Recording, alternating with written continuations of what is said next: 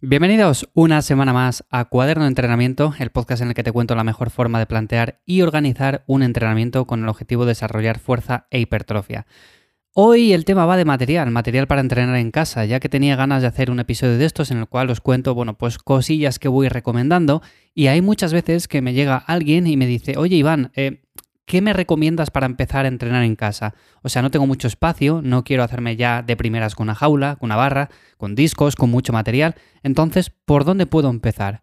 Vale, si bien es cierto que podemos empezar por muy poco, incluso podemos ir al parque que tenemos al lado de nuestra casa y podemos empezar a entrenar ahí, siempre hay ciertas cosas con las cuales por muy poco precio, con muy poco presupuesto, podemos entrenar en casa y lo podemos hacer de manera bastante buena. Claro, evidentemente depende mucho de los objetivos que tengamos, porque si el objetivo que tenemos es desarrollar al máximo la masa muscular, pues lo más probable es que tengamos que acudir a un gimnasio o que nos tengamos que hacer con bastante más material. Pero si el objetivo es simplemente obtener una recomposición corporal, ganar un poco de músculo, perder un poco de grasa, estar un poco más en forma, no hace falta tampoco gran cosa. Y de hecho, yo siempre recomiendo, o una de las cosas que más recomiendo, es el TRX. O sea, es algo con lo que podemos entrenar en cualquier sitio, lo podemos hacer en casa, en un espacio muy pequeño, lo podemos anclar de una puerta, de una pared, lo podemos poner en cualquier lugar y podemos hacer multitud de ejercicios. Y es por eso por lo cual el TRX es una de las herramientas más recurridas.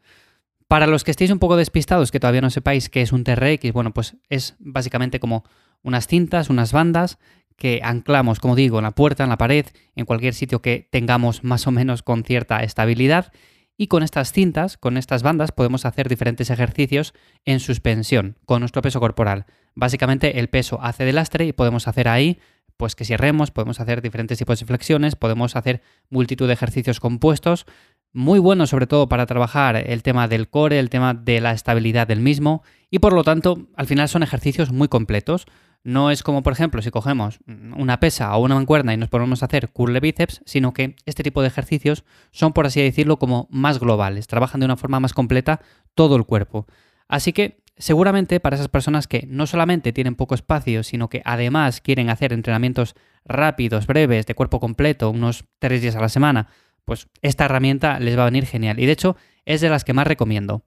Ahora bien, ¿cuál es el problema con el TRX? Bueno, como digo, para personas que tengan el objetivo de desarrollar al máximo la hipertrofia, de ganar muchísima masa muscular, pues van a necesitar más material porque la sobrecarga progresiva aquí es más limitada. Y por otra parte, normalmente cuando vamos a comprar un TRX hay ciertos factores que pasamos por alto y que también son importantes. Si nos vamos, yo que sé, a Amazon, pues vemos 500.000 TRX de diferentes marcas, diferentes modelos y pues parecen todos iguales, ¿no? Al final son cintas que anclamos en un sitio y ya está, nos ponemos a hacer los ejercicios. Pero hay ciertas características que deberíamos de fijarnos bien en ellas antes de comprarlo, porque si no, lo más probable es que estemos continuamente todos los años comprando un TRX nuevo porque el anterior o se haya roto o no se haya fallado o simplemente no sirva para hacer algunos ejercicios. Entonces, ¿cuáles son esas eh, características en las cuales deberíamos de fijarnos a la hora de comprar este tipo de material? Bueno, pues lo primero de todo es la longitud de las bandas, de las cintas.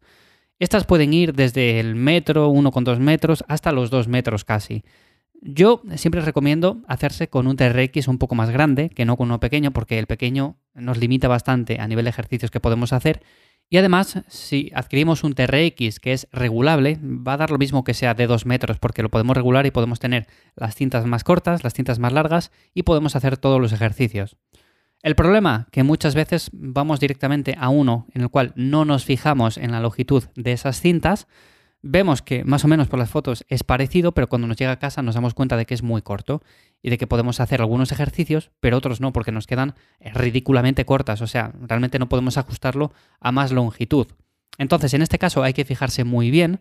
De hecho, os voy a dejar en las notas del episodio el que yo recomiendo porque considero que es de los mejores que podemos encontrar.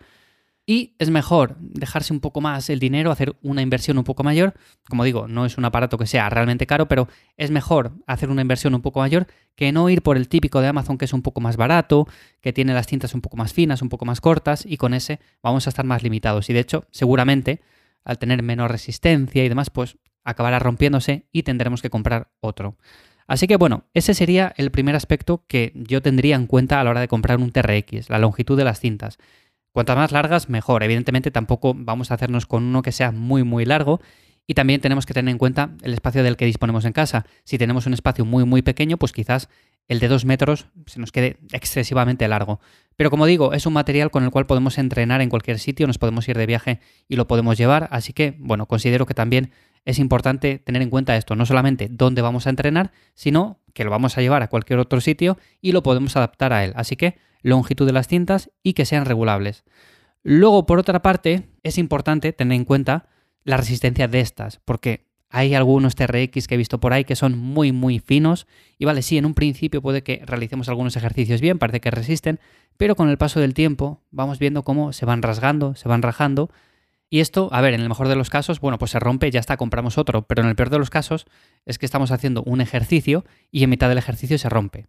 Y esto ocasiona al final que quizás estemos haciendo un ejercicio complejo, nos caigamos y nos hagamos daño. Así que, bueno, prefiero comprar uno que sea un poco más resistente, con las cintas un poco más gordas, un poco más fuertes, y con esto va a ser más que suficiente para que nos resista el paso del tiempo. Eso sí, si vamos viendo que, por ejemplo, tenemos uno que no es de muy buena calidad y ya vamos viendo que las cintas se están como abriendo, se están como rasgando, bueno, pues vamos a estar un poco pendientes del tema, porque lo dicho, si estamos haciendo un ejercicio bastante sencillo no va a pasar nada, pero si hacemos un ejercicio como son, por ejemplo, unas flexiones, unas aperturas, un remo invertido, este tipo de ejercicios, a ver, lo más probable es que como se rompan nos vamos a caer y bueno, el resultado no puede ser muy bueno.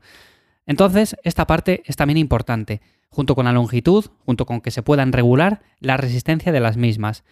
Y otra cosa también importante es el tipo de anclaje que llevan, porque hay veces que, vale, sí, tiene una longitud más o menos buena, eh, la resistencia es también más o menos decente, pero ¿dónde falla? Falla en el anclaje, que no tiene algo realmente específico para poder anclarlo a la puerta, a la pared, a un gancho que tengamos eh, en el patio. O sea, no tenemos algo con lo cual podamos sujetarlo de forma estable.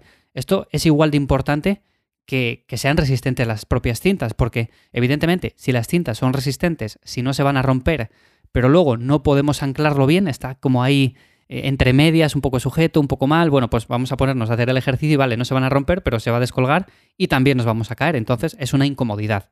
Como digo, el que os adjunto yo aquí en las notas del episodio, bueno, pues también tiene para eso, porque también tiene para anclar en la pared, tiene para anclar en la puerta, y con esto vais a tener más que suficiente. Y de hecho, si tenéis incluso en casa una barra de dominadas, tenéis material de este tipo, bueno, pues con eso también lo podéis hacer, o sea, la podéis anclar ahí sin ningún tipo de problema. Que algo que no he dicho al principio, esto del TRX, a ver, hay personas que tienen, por ejemplo, en casa unas anillas. Si tenéis anillas en casa, vale, es algo ligeramente diferente, pero podemos hacer los mismos ejercicios y no recomiendo en este caso hacerse con un TRX. Es una inversión que quizás nos podemos ahorrar y no es necesario. Esto va ya más eh, por cuestión de gustos, de preferencias. Yo, sinceramente, me da igual uno que otro, las anillas o el TRX. Como digo, a nivel de agarre, quizás sea ligeramente diferente, pero al final no dejan de ser dos cintas que podemos anclar en un sitio y que podemos entrenar en suspensión. Así que si tenéis estas anillas, bueno, pues no os hace falta el TRX. Pero bueno, si queréis haceros con uno, bueno, pues tener en cuenta estos aspectos que estoy comentando. Y nada más, o sea, realmente estas serían las cosas que deberíamos de tener en cuenta, sobre todo el aspecto de la longitud de las bandas, sobre todo que también se puedan regular la resistencia de las mismas y que tengan un anclaje más o menos fuerte y con el cual lo podamos utilizar en casa sin ningún tipo de problema, que no tengamos que hacer apaños raros ahí para poder sujetarlo y estar un poco en peligro. En siguientes episodios tengo pensado también hablar de diferente material para entrenar en casa. Ya sabéis que yo es donde entreno, es donde he entrenado siempre. Yo tengo montado mi gimnasio ahí y tengo mi jaula, mi banco, mis discos y muchas personas a veces me preguntan, oye, ¿qué material me recomiendas? Así que bueno, en siguientes episodios os iré contando también más material de este tipo, aunque ya sabéis que en la página web ivyamazares.com tenéis ahí todo lo que recomiendo, todo lo que voy contando por aquí. Así que nada, os dejo también la web en las notas del episodio. Nada más por hoy, espero que te haya resultado interesante. Si ha sido así, valoro mucho que dejes un me gusta, una captura de pantalla con tus amigos, una valoración positiva en Spotify. Y sin más, nos escuchamos ya de nuevo aquí en 7 días. Chao.